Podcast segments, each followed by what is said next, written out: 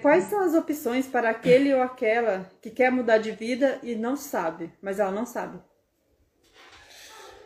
Então, tem diversas opções, né? Só que assim, por mais que tenha diversas opções, não adianta nada, não adianta absolutamente nada, se a pessoa não tem uma verdadeira paixão sobre aquilo.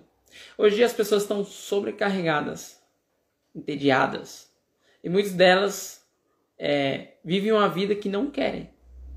Sabe aquela vida de ficar trabalhando, acordando, trabalhando, que a pessoa não quer sobrevivência, que a pessoa não quer levantar da cama porque ela não quer ter o dia dela que normalmente o dia dela só começa no, no na sexta-feira e acaba na, no domingo. Porque toda segunda-feira é horrível. Eu fiquei assim no meu último emprego. Ah, então. é complicado. Mas aí que tá. É, não existe um produto milagroso.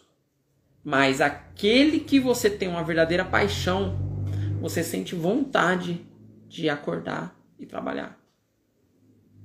Porque não adianta nada você ficar permanecendo em algo que você não gosta e isso só vai trazer um mal a longo prazo. Não é a curto prazo, é a longo prazo. A longo prazo. O estresse ele é constante. Então a pessoa tem que buscar, eu acho que empreender naquilo que realmente ela quer. Quer como não como um hobby, mas que ela quer, tipo assim, mudar a forma do outro enxergar. Como assim?